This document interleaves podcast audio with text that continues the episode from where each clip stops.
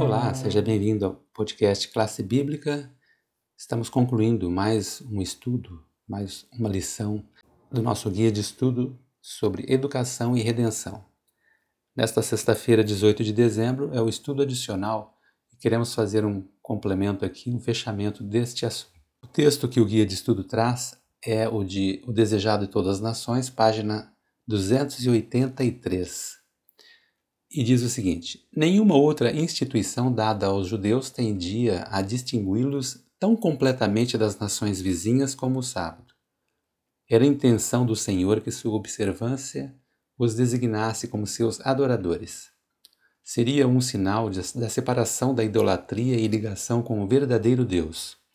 Mas, a fim de santificar o sábado, as pessoas precisam ser elas mesmas santas devem pela fé tornar-se participantes da justiça de Cristo.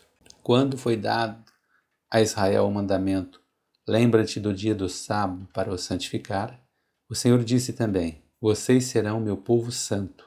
Só assim o sábado poderia distinguir os israelitas como adoradores de Deus. Então, portanto, o sábado é um sinal do poder de Cristo para nos fazer santos. Como sinal do seu poder santificador, o sábado é dado a todos quantos, por meio de Cristo, se tornam parte do Israel de Deus.